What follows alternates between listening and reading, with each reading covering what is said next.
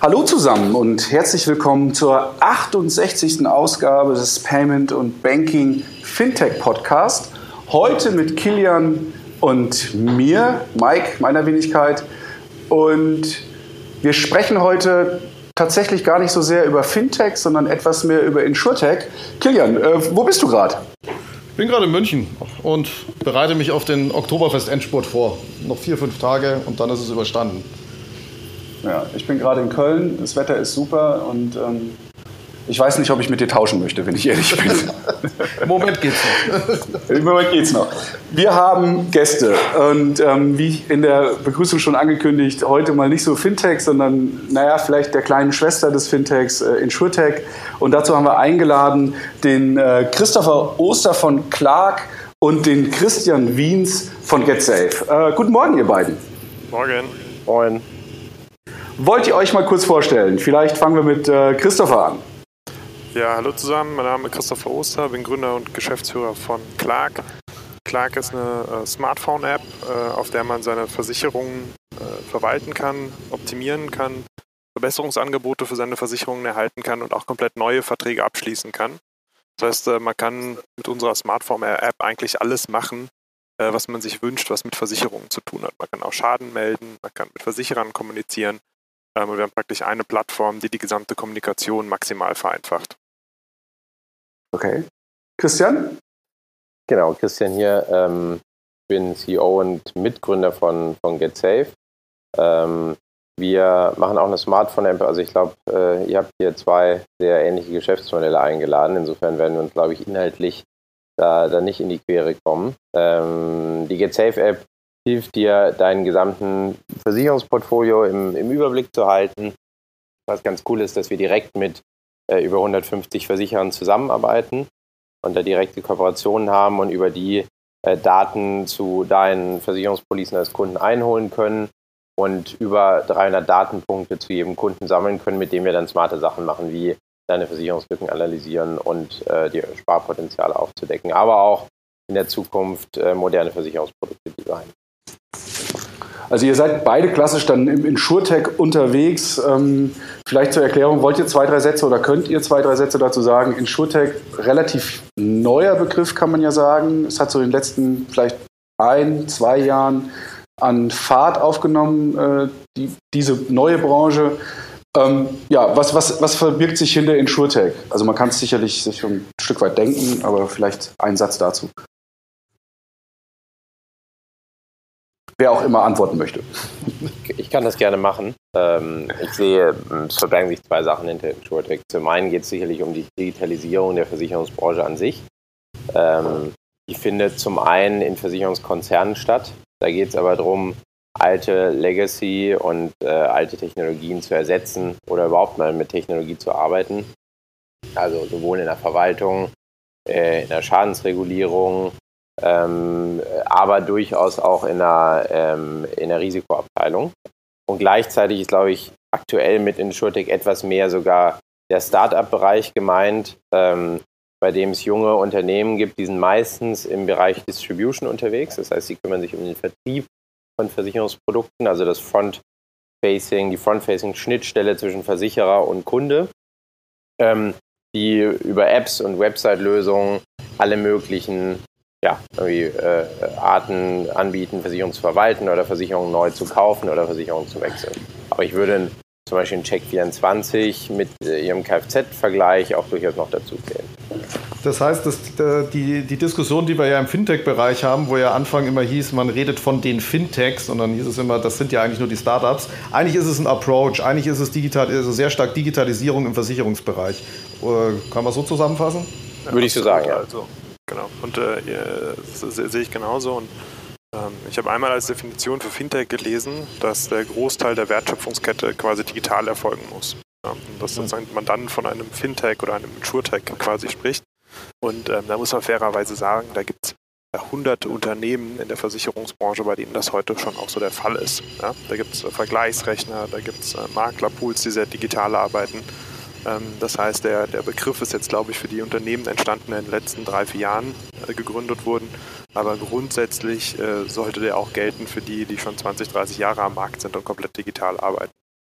Und äh, vielleicht eingangs hattest du, Mike, glaube ich, gesagt, InsurTech, äh, kleine Schwester der, ähm, der, der, der, des Fintech ja, oder kleine Bruder. Das sehe ich nicht so. Also es ist ein äh, riesiger Markt. Ja? Da ist eine wahnsinnige Gelegenheit drin. Wenn man sich den Versicherungsmarkt in Deutschland anschaut, ist äh, fünfmal so groß wie der gesamte E-Commerce-Markt. Ja, das heißt, nur weil es jetzt die letzten Jahre noch nicht so präsent war, warum auch immer, ähm, heißt das nicht, dass da nicht eine wahnsinnige Chance drin steckt. Und äh, ich glaube auch deswegen ist es in den letzten ein, zwei Jahren ist das äh, prominenter geworden und äh, deswegen sind also aktuell auch relativ viele Gründungen und Finanzierungen zu beobachten. Genau, also vielleicht kleine Schwester tatsächlich äh, nicht auf die Marktgröße, sondern eher auf die äh, ja, Startups, die aktuell Reifegrad vielleicht, ja, genau, ähm, das ist das eine und auch welche Startups sind unterwegs. Ich glaube in Deutschland etwas über 20, vielleicht jetzt knapp 30, ähm, was ja noch äh, relativ überschaubar ist. Ähm, aber ich bin beide. Der Markt ist natürlich riesig, wenn man überlegt, ähm, dass es ja eigentlich jeden Bürger in irgendeiner Art und Weise immer wieder betrifft. Was war denn für euch so der, der Trigger, äh, gerade in diesen Bereich äh, reinzugehen oder auch vielleicht sehr speziell? Ihr sagtet eben, ihr seid sehr ähnlich unterwegs und wenn man die Lösungen nebeneinander hält, ähm, kann man das sicherlich, äh, ist das sicherlich so richtig. Ähm, was war denn so der Trigger, dass ihr gesagt habt, ähm, ich möchte gerne oder wir wollen jetzt in, in, in diesem ja, Vertriebskanal mit einem digitalen Versicherungsordner, kann man das so sagen, ähm, reingehen.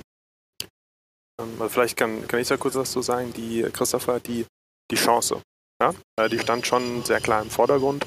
Wir haben hier einen, äh, wie gesagt, riesigen Markt, fünfmal E-Commerce, wenn man darüber nachdenkt ähm, und sich überlegt, wofür geben denn auch die Konsumenten in Deutschland wirklich Geld aus? Ne? Also wofür am Ende vom Monat hat man sein Geld ausgegeben? Dann steht an erster Stelle Miete und an zweiter Stelle stehen eben Versicherungen. Ja? Und äh, nicht Kleidung online oder Schuhe online kaufen. Das heißt, äh, man hat da einfach einen gigantischen Markt, der heute zu 95% offline ist und ähm, bei dem die Kundenzufriedenheit bei etwa 33% steht und jedes Jahr sinkt. Warum sinkt die Kundenzufriedenheit? Der Kunde hat digitale Erwartungen. Das heißt, der äh, Kunde macht eigentlich alles in seinem Leben schon über Smartphone oder zumindest auf dem Desktop, bestellt sein Essen übers Handy, äh, findet die große Liebe übers Handy, äh, äh, hält Kontakt zu seinen Freunden übers Handy, aber kann eben nicht seine Versicherung übers Handy verwalten. Ähm, und viele Versicherer haben auf diesen digitalen Trend einfach nicht reagiert. Das heißt, es gibt eine wahnsinnige Lücke zwischen Kundenerwartungen und dem, was Versicherer heute liefern. Entsprechend entsteht Kundenunzufriedenheit. Und wenn man sich die drei Sachen anschaut, riesiger Markt, 95% offline und Kunden in dem jetzigen Modell nicht zufrieden, ähm, dann ist das einfach wahnsinnig spannend. Das heißt, so ein bisschen zusammengefasst, das bessere Fintech, ja, weil, äh, oder das, ähm, weil ein paar Sachen stimmen wahrscheinlich eins zu eins für die Fintech, für die Fintech-Unternehmen oder die ja. alten Pläne auch. Allerdings äh, geben wir vollkommen recht, da ist nicht so viel Geld vom Endkunden im Spiel. Das heißt, ich als Endkunde, als Nutzer dieser Produkte, zahle vielleicht ein bisschen was für mein Bankkonto, für meine Kreditkarte. Das fällt aber am Schluss nicht ins Gewicht.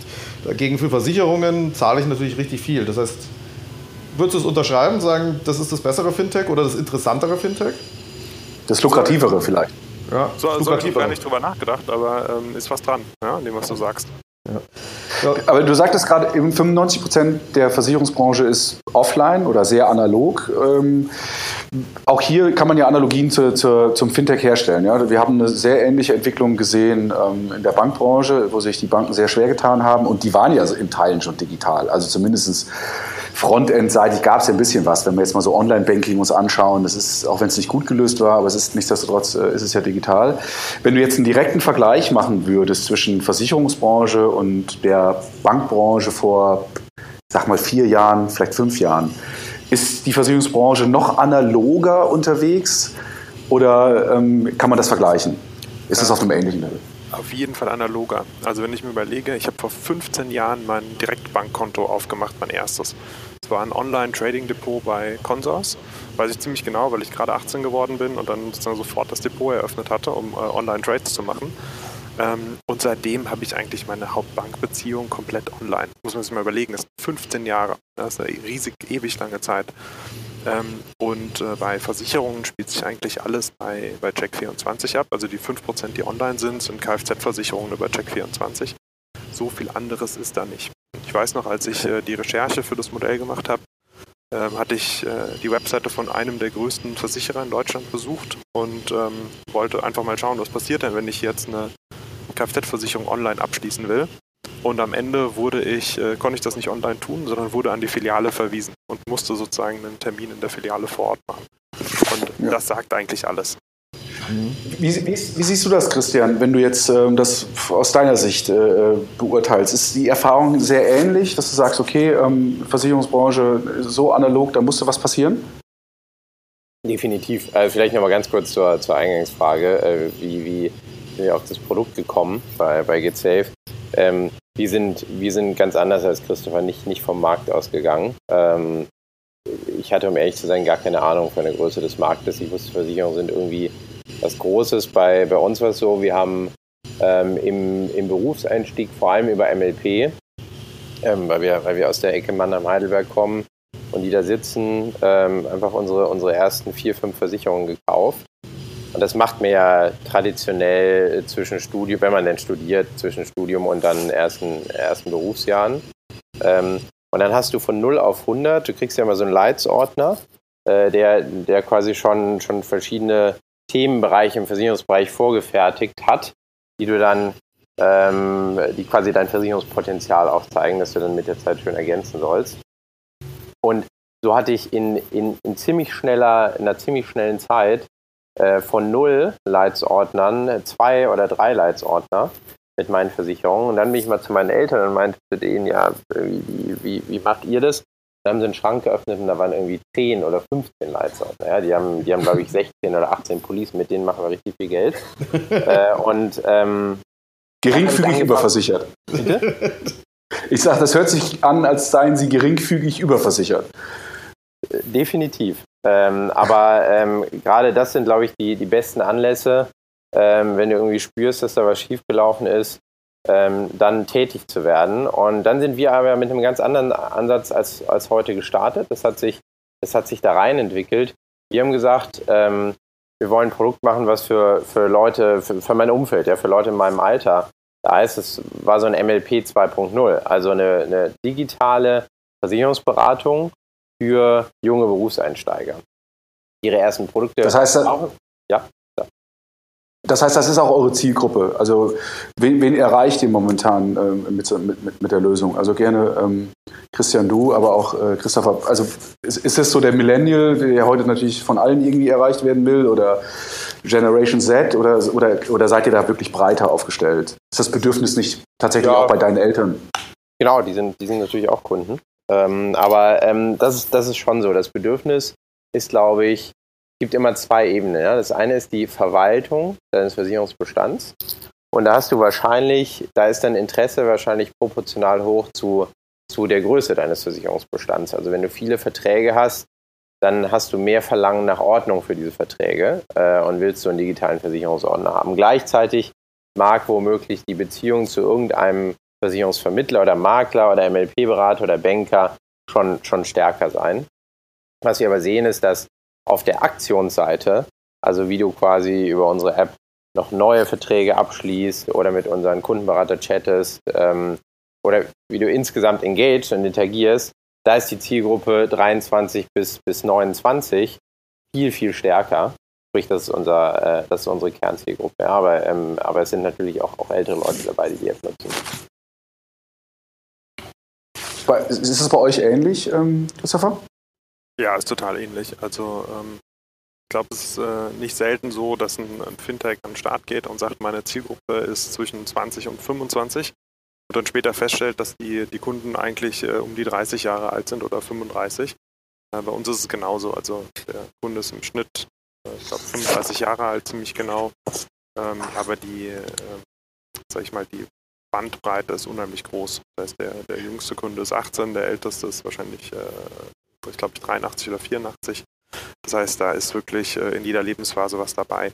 Ist ja auch so, dass, sag ich mal, der, der Nutzen von der App ähm, steigt, umso mehr Versicherungen hat. Und damit zieht man ja auch automatisch ein Publikum an, was schon ähm, äh, äh, was vielleicht schon in einer, in einer reiferen Lebensphase ist. Ne? Also jetzt eine Übersicht anbiete oder äh, den, der, die Prüfung der Versicherung, um Sparpotenzial zu finden, wenn jetzt ein Kunde gerade gestartet ist und er eine Versicherung hat, dann hat er im Zweifel von den beiden Funktionen schon mal nicht so viel. Klar kann der auch äh, sozusagen Beratung anfordern und neue Verträge abschließen, Ähm, aber wir bedienen schon einen, einen, äh, einen Need, sage ich mal, was insbesondere Kunden haben, die schon ein paar Verträge haben. Ähm, jetzt hattet ihr ja, äh, hat man ja im Eingang gesagt, das Thema Digitalisierung und so weiter. Welchen Teil des äh, Prozesses oder wie weit würde eure Digitalisierungsleistung gehen? Also vom eine Blickwinkel könnte ja sein, das, was ihr macht, ihr digitalisiert eigentlich einen Lead-Generierungsprozess. Also das heißt, ihr holt Leute über Kanäle ab und rein, die bis jetzt von anderen nicht bedient werden in, äh, in der Versicherungsbranche. Aber was du gerade gesagt hast, ist, ihr geht noch mal ein Stück weiter und ihr digitalisiert eigentlich auch die Betreuung. Äh, das, was der jetzige Makler oder Versicherungs, äh, Versicherungsmitarbeiter noch analog macht. Wie weit glaubst du, geht die Wertschöpfung da noch? Oder glaubt ihr? Ja, also wir sind ja beide am, am Kunden jetzt gestartet, sage ich mal. Und ich glaube, das war auch das äh, Dringlichste und ähm, für uns auch am leichtesten beobachtbare am Markt. Ja, deswegen sozusagen ging für uns da die Digitalisierung los, direkt auf dem Smartphone vom Kunden. Wie weit man da jetzt wirklich nach hinten wandert, also sozusagen die, die Leistung von einem klassischen Versicherungsmakler, äh, das würde ich so als unser aktuelles Kerngeschäft jeweils bezeichnen. Ähm, aber wie man sich von da aus weiterentwickelt, ähm, glaube ich, kann man heute noch gar nicht sagen. Da muss man echt gucken, wie, äh, weil auch die Branche gerade massiv in Bewegung ist.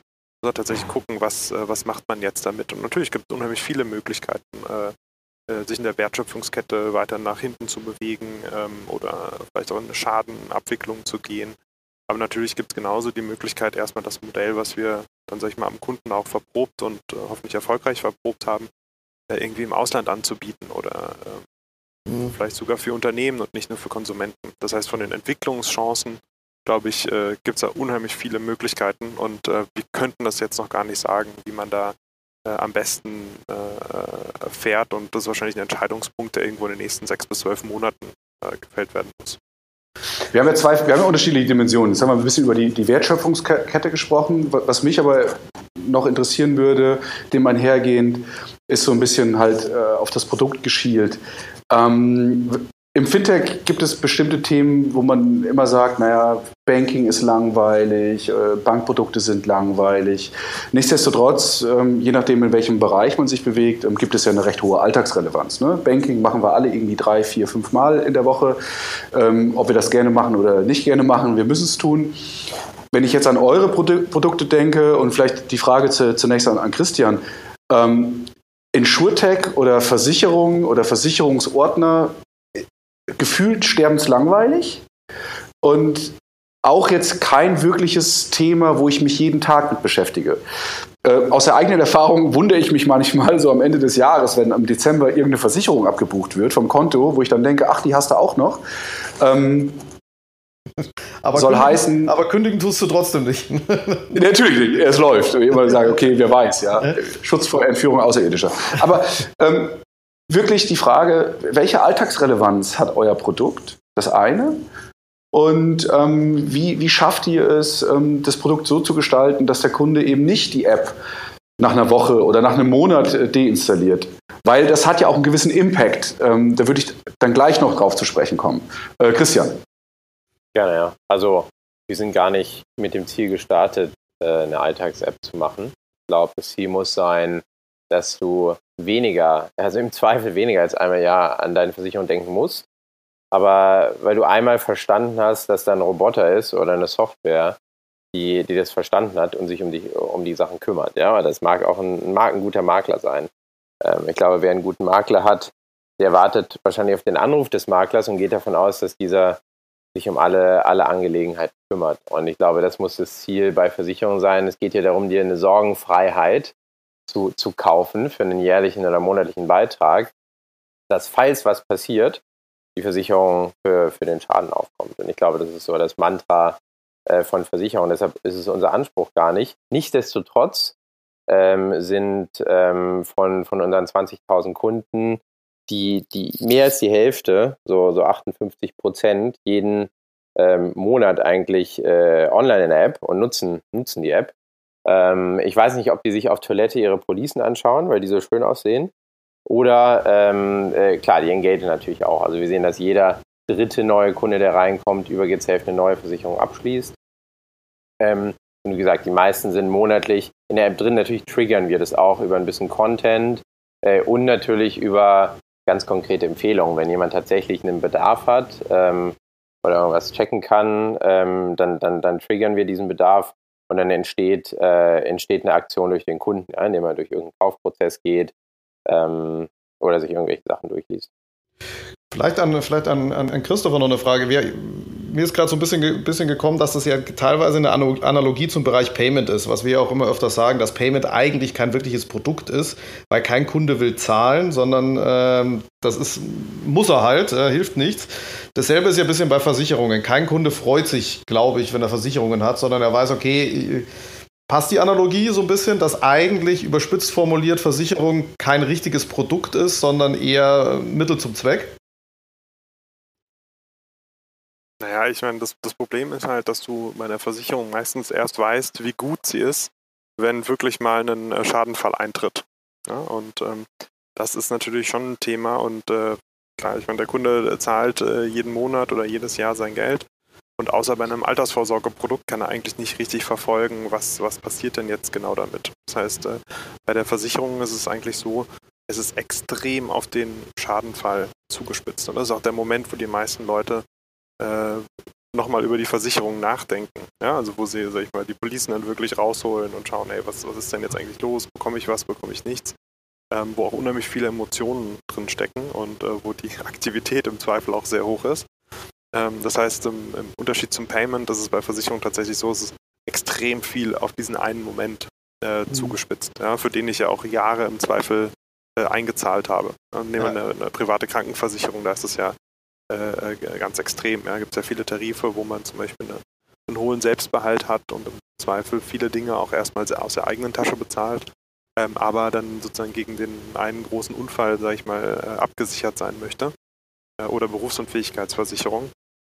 Und ähm, das ist, glaube ich, der, der große Unterschied, dieser Moment of Truth. Mhm. Kann ich Aber ist das nicht total gefährlich? Da sehr leicht widersprechen. Ähm, äh, wir, wir investieren ziemlich viel Zeit äh, darin zu überlegen, ähm, das ist noch nicht sichtbar, ja, aber wir haben, wir haben bei uns äh, vier Data Scientists sitzen, die sich einfach Daten unglaublich gut anschauen und auch gucken, welche Daten wir noch erheben können. Und was für uns total spannend ist, ist halt der Bereich Prävention. Und er ist gerade im Bereich Risiko- oder Schadensprävention. Er ist gerade auch im Bereich äh, Krankenversicherung, wenn man sich Oscar Health aus den USA anschaut, die machen das ganz massiv. Da ist, äh, da ist Versicherung durchaus ein interaktives Produkt, aber nicht im Sinne von, ähm, ich nutze sie oft, äh, wenn, weil ich oft Schäden habe, sondern tatsächlich im Sinne von, diese Lösung hilft mir, sicherer zu leben. Das ist, steht bei uns auch an der Wand und ist unser Mantra. Ja? Wir wollen hier versuchen, wir wollen irgendwie versuchen, dein Leben sicherer zu machen und dazu zählt eben auch die Risikoprävention. Und das geht im Krankenbereich, indem du öfter mal ähm, eine Kontrolluntersuchung beim Arzt machst, aber das geht durchaus auch im Kfz-Bereich, da kennen wir ja die, diese, diese ganzen Dongles wie, wie Metromile und sowas, die man sich reintun kann ins Auto, die einfach dein Fahrverhalten analysieren und dir Tipps geben, wie du sicherer fahren kannst. Und äh, da gibt es auch in anderen Bereichen noch Analogien und ich glaube, da kann man ähm, äh, da kann man schon ein deutlich interaktiveres Produkt bauen. Ist es das heute schon? Nein. Aber für uns geht die Richtung ganz klar dahin. Aber dann bist du Was wirklich ja, Versicherung, gell? Dann bist du wirklich Versicherungsprodukt und nicht mehr, äh, da bist du schon eine Schicht weiter in der Wertschöpfung, oder? Wenn ich es richtig verstehe. Das musst du dafür nicht sein, ja. Also du kannst ja, ähm, wenn du es schaffst, äh, irgendwie eine, eine, positive Selektion zu machen und deine Kunden zu einem besseren Risikoverhalten ähm, zu, zu bewegen, dann kann es auch als Makler für dich große Vorteile haben. Ja? Aber wir sehen uns grundsätzlich auch nicht als Makler oder als Versicherer, ist uns völlig egal. Für uns ist der, der, der Makler ein reines Vehikel. Wir wollen am Ende eine Lösung sein, die dir das Gefühl gibt, ich, ich bin überall abgesichert und die dir hilft, ähm, ja, die, dass, dass dieses Gefühl entsteht, durch Prävention plus durch Absicherung. Aber jetzt hast du ein Stichwort gesagt, das finde ich recht spannend. Und ähm, es gab auch, oh, ich habe spannend gesagt, hm. es gibt eine Regelung, die hätten wir vielleicht erwähnen sollen. Immer wenn jemand spannend sagt, muss man 5 Euro bezahlen. Ich habe, glaube ich, heute schon zwei oder dreimal gesagt, sehr schön. Ähm, ihr seid nicht betroffen. Äh, Deshalb macht ihr so viel Nichtsdestotrotz. Banking. genau. Interessanter äh, Punkt, nämlich ähm, Stichwort Makler. Ähm, Helge Lach fand das ja gar nicht so zum Lachen, Wortspiel vom DVG. Ähm, die ganzen ja, digitalen Ordner oder Maklerprodukte, damals hat er, ich glaube von einem halben Jahr oder sogar schon ein bisschen länger her, einen großen Beitrag äh, geschrieben. Da ging es sehr stark, glaube ich, um Knipp. ähm, die Kollegen aus, aus äh, der Schweiz, die ja ein ähnliches Produkt anbieten, ähm, wo er diesen Insurtech-Startups digitalen Blindflug vorgeworfen hat. Und auch in dem Beitrag wurde so ein bisschen ähm, deutlich oder beschreibt er eigentlich, dass, dass der Konsument, der sich so eine App runterlädt und ähm, seine Versicherung da einträgt, gar nicht so recht blickt, dass er damit das Versicherungsmandat abgibt. Das ist das eine, ähm, was für euch schön ist, weil ihr damit das erste Mal, glaube ich, Geld verdient. Ähm, aber nichtsdestotrotz der, der, Konsument nicht so wirklich weiß, was da passiert.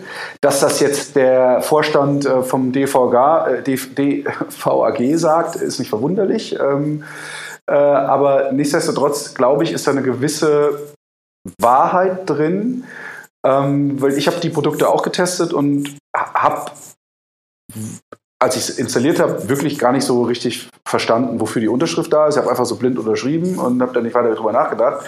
Und habe die App danach auch gelöscht. Also ich weiß nicht, äh, ich glaube, ich habe GetSafe mal drauf gehabt. Ähm, Clark habe ich auch mit drauf gehabt. Ähm, und habe es mir danach wieder installieren müssen, weil ich, ich halt meinen Überblick wieder über meine Versicherung haben wollte. Ich hatte ja ein, zwei Dinger da schon eingetragen. Also deswegen zwei Punkte. Ist das nicht so, dass der Konsument nicht unbedingt weiß, was da passiert? Das ist das Erste. Und das Zweite ist, auch hier wieder Stichwort Alltagsrelevanz. Ich deinstalliere mir eine App ja unter Umständen, weil ich gar nicht mehr auf dem Radar habe, dass sie wichtig ist. Und gerade bei dem Thema ist die Lösung ja wichtig, weil wenn ich sie deinstalliert habe, dann weiß ich ja nicht, wen ich im Schadensfall unter Umständen anspreche. Das waren jetzt mehrere Fragen auf einmal. Aber das stimmt.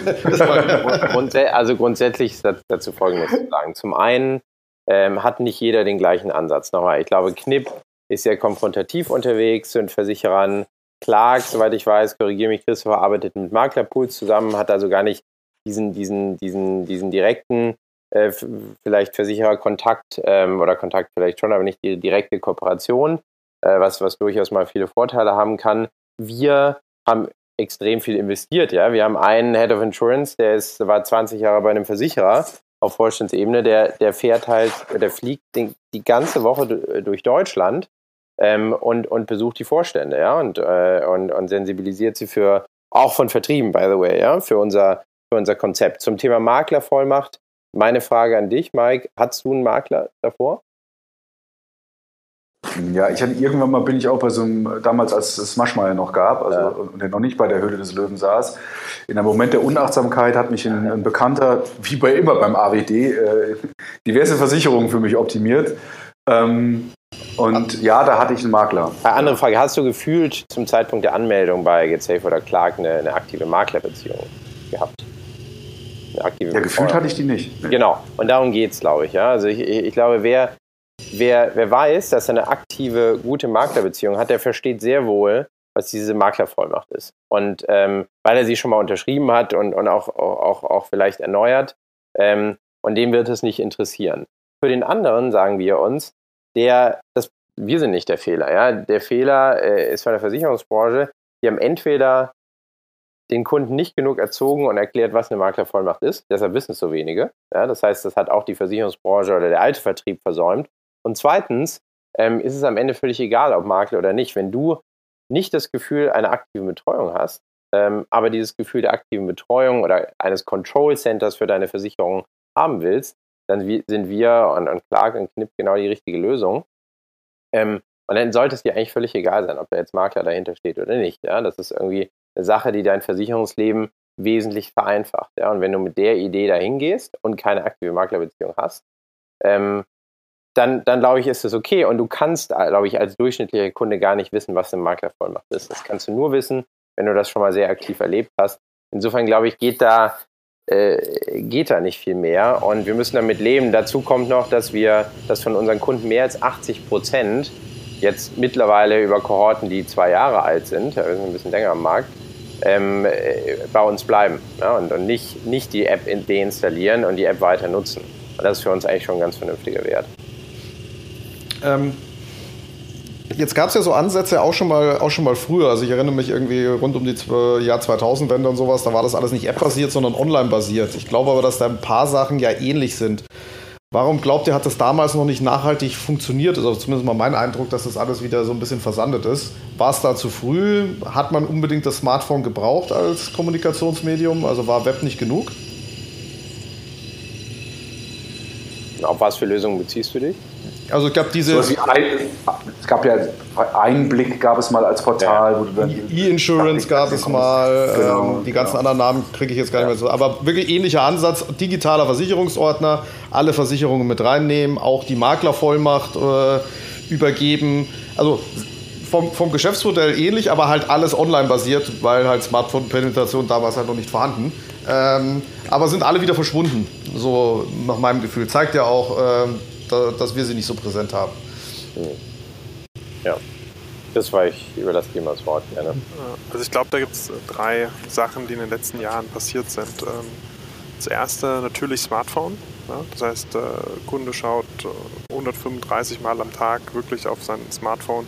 Die ganz junge Kundengruppe verbringt drei, vier Stunden am Tag in WhatsApp. Ähm, und sozusagen, wenn man da nicht präsent ist, dann hat man praktisch keine Chance. Man ist nicht so lang am Desktop, natürlich sozusagen auf der Arbeit, aber ähm, ich glaube, das war eine Entwicklung, die dem Ganzen nochmal einen wahnsinnigen Schub gegeben hat. Das heißt, äh, auf jeden Fall äh, ist das ein Punkt. Das zweite ist generelles Vertrauen in Online-Interaktion. Ich meine, wir haben immer noch ein Finanzprodukt. Ja, und ähm, sag ich mal, als äh, ich glaube, jeder hatte, als das erste Mal seine Kreditkartendaten online eingegeben hat, etwas Sorge, was denn jetzt passiert und ob die Bestellung denn wirklich funktioniert und ob er demnächst riesige Abbuchungen auf der Karte hat. Mhm. Das hat sich ja wahnsinnig verändert. Und äh, sozusagen jetzt auch die junge Generation, die nachkommt, die denkt ja nicht eine Sekunde darüber nach, ob es sicher ist, online Sachen zu kaufen oder nicht. Ja, es passiert mit einem Klick oder jetzt sogar mit Offline-Buttons und man merkt es überhaupt nicht mehr, dass man online was bestellt und die Kreditkarte zum Beispiel belastet wird. Das heißt, da ist das Vertrauen des Konsumenten in auch Online-Finanzprodukte einfach gigantisch gestiegen. Ich glaube, das sind äh, zwei wichtige Themen, Smartphone und Vertrauen in Online-Transaktionen. Und das Dritte ist, dass ähm, die Teams, die jetzt gestartet sind, die haben vorher schon Digitalprodukte gebaut. Ja? Das mhm. heißt, ähm, es geht nicht ohne Branchenexpertise, das ist ganz wichtig. Christian hat gesagt, wir haben jemanden, der 20 Jahre aus der, der Versicherungsbranche gelernt hat. Wir haben das natürlich auch. Das heißt, es geht nicht ohne den Versicherungsexperten, aber, ähm, sage ich mal, eine, eine, Industrie von jetzt 5% Online-Anteil auf 30% zu bringen, geht halt, also sozusagen, da, da, hilft es schon extrem, wenn man auch jemanden hat, der vorher schon mal ein Digitalprodukt gebaut hat. Ja, und, mhm. äh, äh, Christian und Marius von Safe haben das ja geknippert, Leute, die vorher schon Digitalprodukte in der Schweiz gebaut haben. Ähm, wir haben Leute hier, die schon diverse Digitalprodukte gebaut haben. Das heißt, äh, ich glaube, die Unternehmen, die jetzt rangegangen sind, haben sehr gut die Erfahrung aus dem Aufbau von Digitalunternehmen mit der Erfahrung aus der Versicherungsbranche ver verzahnt. Ähm, und ich kenne jetzt auch die, die vergangenen Ansätze ganz nicht so, aber ich würde einfach mal in Frage stellen, ob das damals genauso war. Also, also ich glaube, man kann es dann so zusammenfassen. Einerseits war es zu früh. Äh, es hat auch noch ein wichtiger Kanal mit dem Smartphone gefehlt. Und äh, ich weiß auch nicht hundertprozentig, aber die Annahme wäre auch, dass das Branchen, dass es da sehr auch nur um Lead-Generierung geht und sagt, ich hole mir einfach neue Leads und kassiere dafür einfach die Maklerprovision. Die ganze Added Value war wahrscheinlich zu gering. Äh, einfach kann ich bestätigen, ich kenne die Leute von Einblick und so. Ja. Ähm, das sind MLP-Leute und ähm, die haben von Digitalprodukten überhaupt keine Ahnung. Aus meiner Sicht sind sie auch zu alt um sowas zu, ähm, zu machen. Und ja. insofern, ja, kann ich so bestätigen. Okay.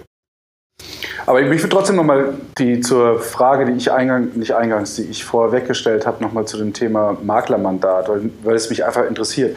Was bedeutet das denn für mich als Nutzer, wenn ich jetzt äh, meine Versicherung in eure Lösung einhacke, was ja sehr leicht geht, ja, meistens äh, einfach nur irgendwie Name der Versicherung, Adresse, das war es ja dann schon im Großen.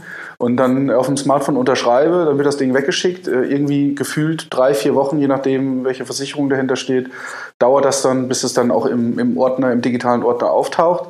Aber was heißt denn das für mich als Konsument? Also was, was mache ich da?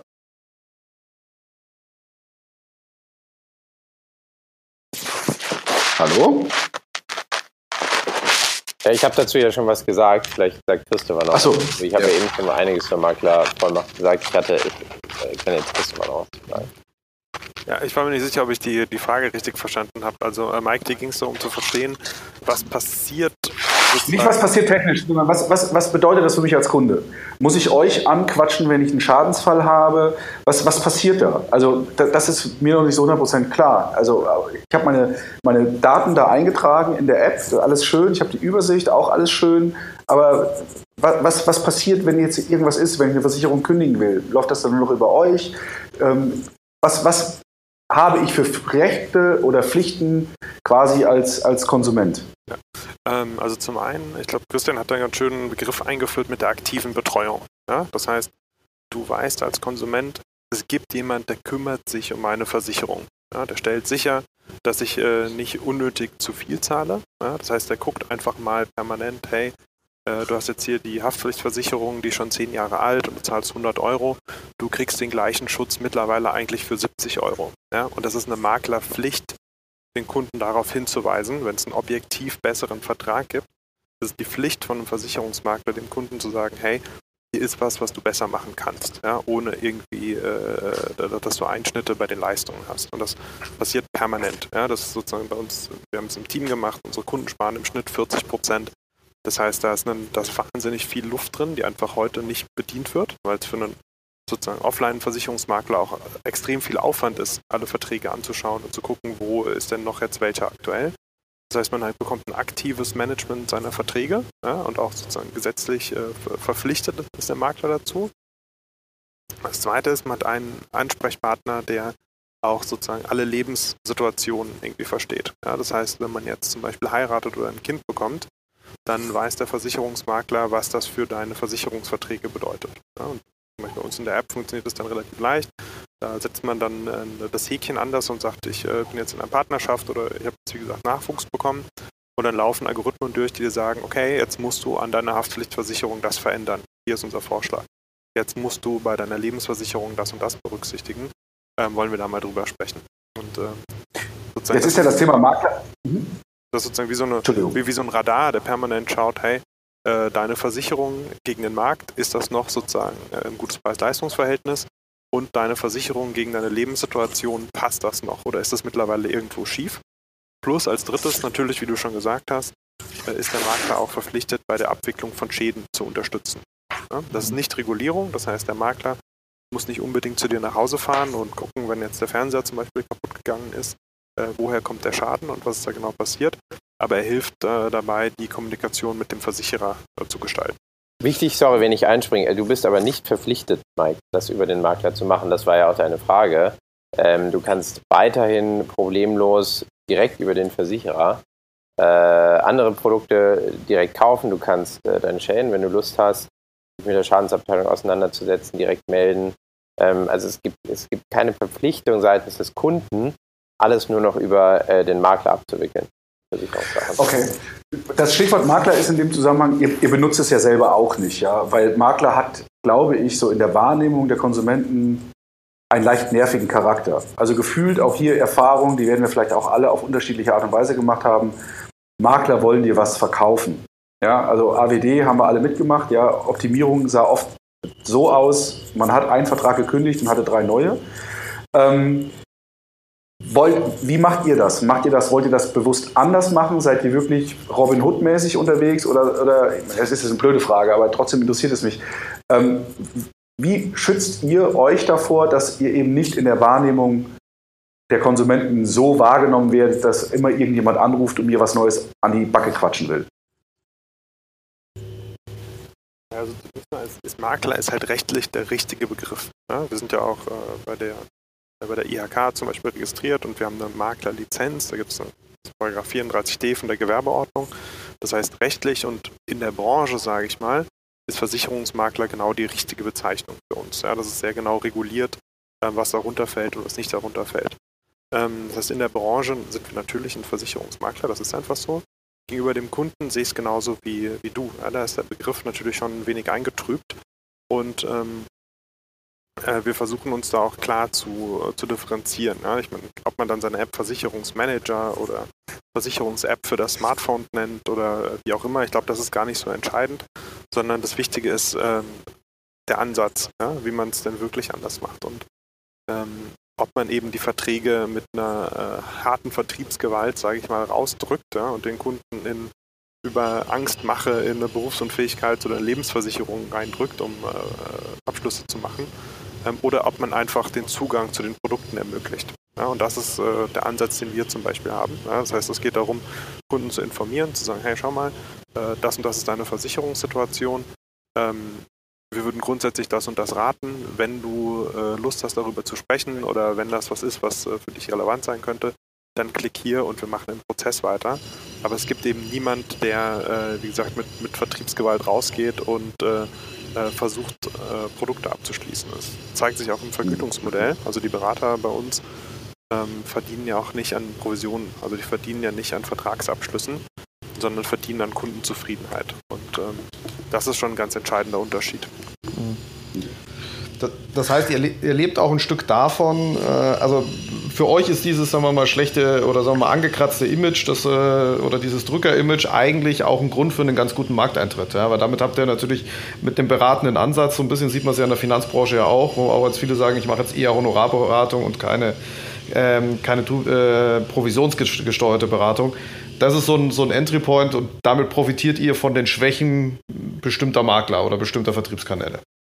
Und ich sag mal so, da gibt es ja sogar ähm, also richtige Ausschläge ja, nach oben. Also wenn man sich jetzt die vergangenen Jahre anschaut und ähm, es gab Incentive-Reisen, es gab äh, äh, mehrere äh, richtig hart geführte Strukturvertriebe, sei es in Kassel oder andere, die mittlerweile verkauft wurden. Ähm, ich glaube, da hat die Branche äh, schon ein, zwei sozusagen Stories erlebt, ja, die, die das Image auch getrübt haben. Und klar ist es dann eine Chance für jemand, der mit einem frischen Ansatz kommt. Mhm. Okay. Kurze Frage, oder auch in Anbetracht dessen, dass die Zeit äh, davon äh, fliegt und äh, Christopher, glaube ich, auch einen harten Anschlag hat. Daher vielleicht äh, zunächst eine äh, Frage an Christian ähm, bezüglich auch hier Analogie, wenn wir uns anschauen, so Fintech, wie das gelaufen ist vor drei, vier Jahren, da war es so, dass viele große Organisationen, Banken, Payment Service Provider, wer auch immer dort unterwegs war, also etablierte Unternehmen, die neuen Startups gescheut haben, wie ja, der Teufel das Weihwasser. Und wenn ich mal so ein bisschen schaue, sieht das im Versicherungsbereich zumindest bei einigen ähnlich aus. Ja, also ihr habt gerade gesagt, der DVAG-Vorstand, äh, ich krieg's heute nicht mehr hin, DVAG-Vorstand, ähm, der sich ja da ganz klar zu geäußert hat, ähm, aber auch die Idealversicherungs AG, die ganz klar sagt, wir wollen mit solchen Playern, Startups nicht zusammenarbeiten, ähm, Helsena AG, die das sehr kritisch sieht. Wie ist denn eure Einschätzung? Dazu nähern sich Versicherungen jetzt diesem Thema an. Es gibt Beispiele Beispiel, äh, von der Allianz, die da, glaube ich, ganz rührig unterwegs ist. Ähm, auf der anderen Seite sehen wir auch ganz neue Player, die jetzt anfangen, sich anzunähern, ähm, GetSafe und 1822. Wie, wie schätzt ihr das ein? Äh, ist das eine schnellere Entwicklung, dass man schneller kooperiert und nicht die gleichen Fehler macht wie im Fintech? Oder kann man das so pauschal nicht beantworten? Eine ganz andere Beziehung. Ähm, ich glaube, Fintech und Bank ist eher ergänzend. Äh, wir sind voll im Kerngeschäft des Versicherers. Wir übernehmen seinen Offline-Vertrieb und machen ihn digital. Das ist eine ganz andere Beziehung. Die ist von Anfang an, es ist von Anfang an eine, eine Geschäftsbeziehung auf Augenhöhe. Und äh, auch in, in, der Vergangenheit hat nicht jeder Makler mit jedem Versicherer zusammengearbeitet. Aus meiner Sicht haben die Versicherer überhaupt keine Chance. Ich mache mal ein Beispiel. Ähm, wenn eine, also wir verwalten jetzt über 70.000 Versicherungsverträge.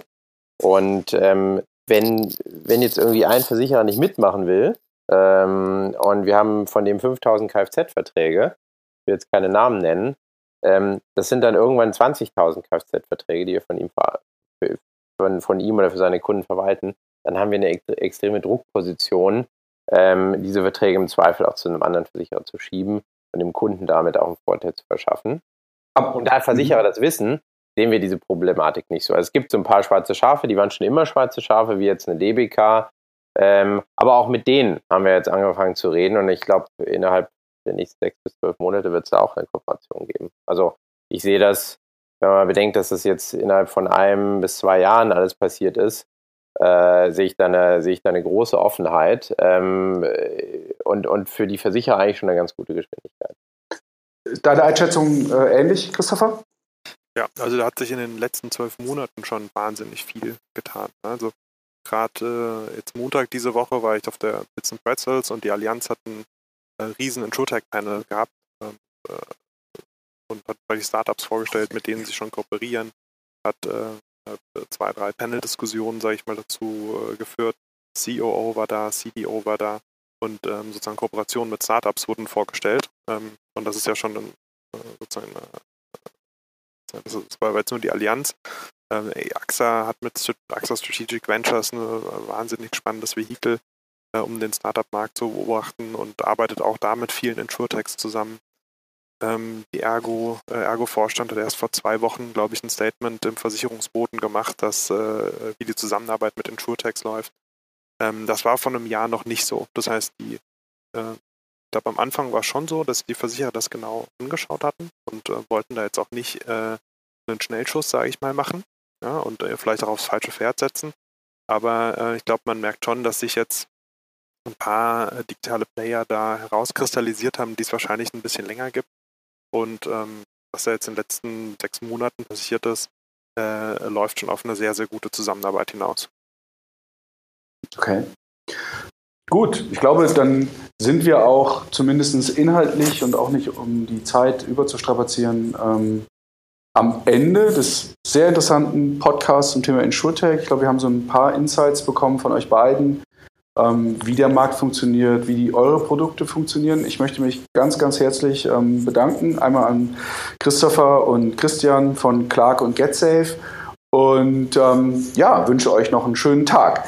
Wir, wir machen weiter ähm, mit den News. Ähm, ihr könnt gerne bei, dabei bleiben. Wir machen immer nach dem Podcast so drei, vier, fünf, zehn Minuten äh, News aus der Branche. Ähm, ansonsten schon mal vorab ähm, ein, eine gute Zeit. Vielen Dank an euch. Danke euch auch und weiter so. Danke cool, danke. Ciao.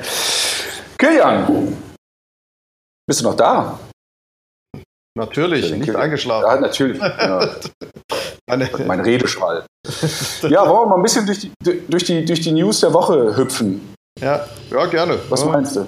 Ja, fang du mal irgendwie, an. Irgendwie gefühlt so ein bisschen, ich weiß gar nicht, ob, ob es äh, irgendwie ruhig ist oder so, aber ich gefühlt irgendwie ähm, immer noch Sommerloch, ich weiß nicht.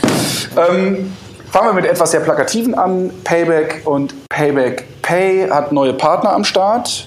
Interessant fand ich ähm, in dem Zusammenhang Aral. Die, die machen das tatsächlich, Payback Pay mit NFC.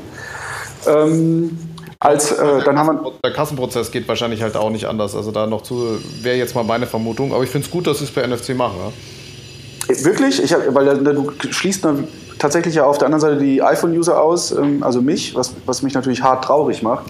ähm, auf der anderen Seite würde mich natürlich interessieren, wie der Prozess aussieht. Ja? Ist, nutzen die dann die, die, den NFC-Chip des Smartphones? Eine neue SIM-Karte wirst du ja wahrscheinlich nicht brauchen. Also, ja, wie machen die das? Weißt du da was zu? Nee, weiß ich ehrlich gesagt im Detail nicht. Ähm, äh, ich glaube auch nicht, dass da irgendwie SIM-Karte oder sowas ausgetauscht wird. Ich vermute, das wird einfach eine HCE-Implementierung bei Android sein, aber wie gesagt, ich weiß es nicht. Und klar, iPhone aus, äh, ausschließen ist nie gut. Ähm, aber ähm, trotzdem diese Technologie auch in das Produkt einzubinden, halte ich für den richtigen Weg. Okay. Also auf jeden Fall interessant. Ähm, schön, dass neue Händler jetzt dazukommen und äh, wir haben ja dazu schon öfters mal was gesagt. Also Jungs von, von Payback, äh, äh, auch mit Payback Pay als mobil, mobiles Bezahlverfahren in Deutschland, man muss wahrscheinlich sagen, dass die am weitesten sind. Ne? Also ja, jedenfalls. Also ich, ähm, genau. Äh, gibt immer okay. viele Sachen, die man Sachen, sagen kann dazu, aber sie sind rela relativ weit und haben das, das Stück, das Thema mobile Zahlen schon noch mal ein bisschen weiter vorangetrieben. Absolut. Dann, äh, ich weiß nicht, haben wir das schon mal gesagt? Äh, ein bisschen Werbung in eigener Sache. Wir, also paymentandbanking.com, ähm, ist ja auf der Shortlist des Comdirect ähm, Finanzblock Awards. Das heißt, wir sind unter den letzten zehn Blogs und haben die Chance, auch selbigen Award zu gewinnen. Ja, Genau, brauchen wir nichts zu sagen. Werbetrommel. Kann man, kann man für uns stimmen, glaube ich, auf der Seite. Gibt, glaube ich, als zweites auch noch einen Jurypreis. Äh, genau. Genau. genau. Dann gibt es eine neue Banking-App der Teambank, äh, in Klammern Easy Credit. Ähm, ich habe es nur gesehen, dass es da irgendeine neue App gibt. Ich habe noch nicht wirklich Detail geschaut. Ich glaube, es ist auch nur eine, man muss sich anmelden, man kann ja. die App noch nicht laden. Ähm ich finde es aber interessant. Also erstens mal sowieso, Easy Credit hat es ja zwei Sachen gelauncht. Das eine war ja der Online-Ratenkredit ohne, ähm, im, Schufa, ne? Online-Shop, den sie also auch vor ein paar Wochen wirklich offiziell announced haben und damit halt ihr Produktportfolio ein bisschen erweitern. Jetzt kommt die App dazu, also da passiert schon was. Absolut. Auch hier interessante Verknüpfung wieder. Stichwort Banking haben wir eben gar nicht drüber gesprochen, aber es entdecken andere Player jetzt ähm, das, die Alltagsrelevanz des Online-Bankings für sich. Ja? Ähm, der Finanzassistent ähm, der Kosmos Direktversicherung, ja, die ja auch versuchen, mit dem Thema Banking so ein bisschen auf ihre Produkte hinzuweisen. Vielleicht hat ähm, Easy Credit da was Ähnliches vor. Ja, genau. Genau. Dann haben wir den Jobmarkt in Zahlen. Ähm, Fonds Professional hat da mal eine Gegenüberstellung gemacht, äh, Fintech versus Banken. Wo sind momentan welche Jobs irgendwie am Start? Äh, welche Skillprofile werden da äh, gebraucht? Äh, es ist im Prinzip so eine kleine Slideshow, einfach durchklicken. Ich fand es mal ganz interessant, jetzt nicht wirklich Raketenwissenschaft, aber irgendwie mal interessant zu sehen, wie da so die Einschätzung ist. Gut. Weiter geht's. Das war kopieren. Kopieren oder genau. kooperieren, ja, genau. Diskussion, die wir ja gerade auch hatten. Ja. Wobei ich im, im Kontext InsurTech würde ich kopieren im Moment wahrscheinlich von den Modellen, die ein GetSafe oder ein Clark hat, eher, eher ausschließen. Ich weiß nicht, wie du das siehst, aber ähm, ja. Ja, ich, ich, hätten die, haben die Frage eben nicht gestellt. Ähm, wäre eine, eine, interessante Frage gewesen. Ja. Bei gewissen Themen ist natürlich, äh, läuft man immer Gefahr, dass irgendjemand das, das äh, schnell kopiert. Auf der anderen Seite haben wir im Fintech uns auch mehr als einmal gedacht, das ist alles irgendwie ja keine Raketenwissenschaft, was jetzt so Number 26 oder wer auch immer macht. Und trotzdem ähm, haben sich die großen Organisationen schwer damit getan, irgendwie das äh, nachzubauen oder fangen jetzt erst an, in dem Bereich irgendwie aktiv zu werden. Von der Seite, ähm, ja, interessanter Artikel von der Wirtschaftswoche. Ja, ja, dann ähm, haben wir was äh, tatsächlich auch nochmal zum Thema InsurTech. Äh, der Knipp-Gründer gibt fünf Thesen zur Marktentwicklung ähm, der Versicherungsbranche. Ja, ist so ein bisschen Binsenweisheit, kann man sich mal durchlesen. Ähm, du bist nicht so, der größte Verkäufer dieses Links. nee, in dem Fall. Warum habe ich ihn reingenommen? Ach so, wegen InsurTech bestimmt. Genau. Ja. Dann Artikel von dir, äh, Proxy-Kreditkarte Curve im Test. Ich habe sie ja, ich durfte sie auch testen. Ja, du hattest nicht so gute Erfahrungen, ne? Irgendwie. Ja, irgendwie. Also bei mir hat das Hinzufügen der Karten nicht so gut funktioniert. Also äh, für, die, für die, die es nicht kennen, das ist eine Karte, die bündelt im Prinzip alle anderen Kreditkarten. Und ich habe hab meine bestehenden Kreditkarten hinzugefügt, die Lufthansa-Karte, die Fidor-Karte, die DKB-Karte und so weiter. Und von vier Karten gingen zwei nicht, beziehungsweise waren Überprüfungsprozesse hinten dran, die den Prozess eigentlich äh, obsolet gemacht haben. Deine war deutlich besser, gell? deine Erfahrung. Absolut. Also ich habe tatsächlich bis auf eine, das war eine Prepaid-Karte, das war aus Jux hatte ich diese O2-Karte, ähm, äh, die ich da noch rein, rein äh, basteln wollte. Das ging irgendwie nicht.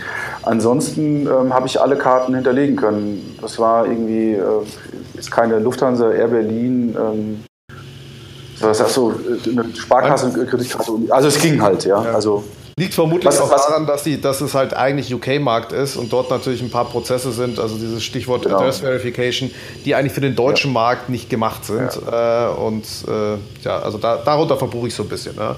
Ähm, Aber ich bin gespannt, was das geht nicht immer. ist. Ja? Also die ja, das, das, ist, ja, genau. Äh, das ist natürlich, wenn man ein bisschen in den Payment-Prozess reinschaut, relativ teuer, weil das ja so über so ein Shadowcard-Prinzip funktioniert.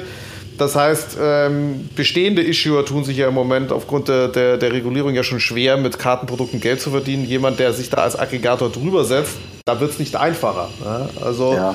Und die Einmalzahlung von den, ich weiß nicht genau, was war, ich glaube 39 Euro oder sowas, das wird es auch nicht retten. Ne? Ähm, Genau. Also die, was sie jetzt gemacht haben, ist, sie haben jetzt so ein äh, Rewards-Programm da irgendwie äh, an den Start gebracht. Das heißt, ähm, man kann irgendwie Punkte sammeln. Vielleicht versuchen sie das darüber irgendwie später zu monetarisieren. Ähm, es, das Prinzip ist, ist nichtsdestotrotz ganz interessant, ähm, wobei ich auch sagen muss, im Test so ganz 100% auf die Karte verlassen würde ich mich dann doch nicht, weil es gibt tatsächlich immer wieder auch ähm, an der Kasse, wo er einfach hart sagt, die Karte nehme ich nicht, wo ich dann, wenn ich die Originalkarte nehme, der, der Bezahlprozess einwandfrei funktioniert. Also da sind sie noch am Schrauben und es steht auch auf der Karte immer noch, auf der Mastercard immer noch äh, Beta drauf. Das finde ich ja. ganz lustig, dass man mit einer Beta Mastercard bezahlt. genau, das ist Aber die Idee dahinter ist gut. Also. Die Idee ist, gut. Ja, und äh, vielleicht haben sie noch ein paar Sachen im Köcher. Jo, Number die Jungs, 26, der Umzug ja. kommt. Der Umzug kommt. Umzug ist immer schwer, ne? Ja, genau. Umzug ist immer, ja, auf der einen Seite ist Umzug ja auch immer so ein bisschen reinigend. Man kennt es ja selber, man entdeckt äh, Kartons im Keller, die vom letzten Umzug noch da sind, die man dann nicht mitnimmt und wegwirft. Vielleicht das, wird, passiert das in dem Umzug auch im übertragenen Sinne. Aber es ist mühsam, es ist Arbeit.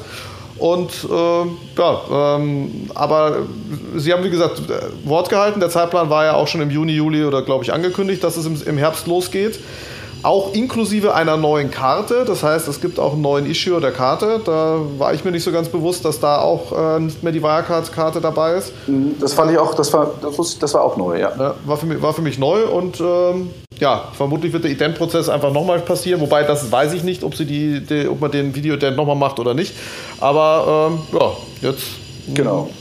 geht's los. Neue Karte, neue IBAN.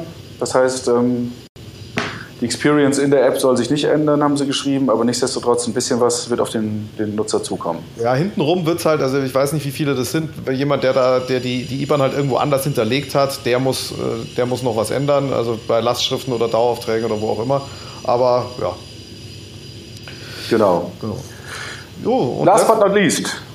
Ich war da. Du warst. Ja. Hast du Kevin Spacey gesehen? Ich habe Kevin Spacey gesehen, war hervorragend, muss ich sagen. Also ich bin Sonntag früh hingegangen, Bitze Brezels, habe mir die Keynote angeschaut. Auch länger als ich dachte. Ich glaube, der hat fast eine Stunde geredet.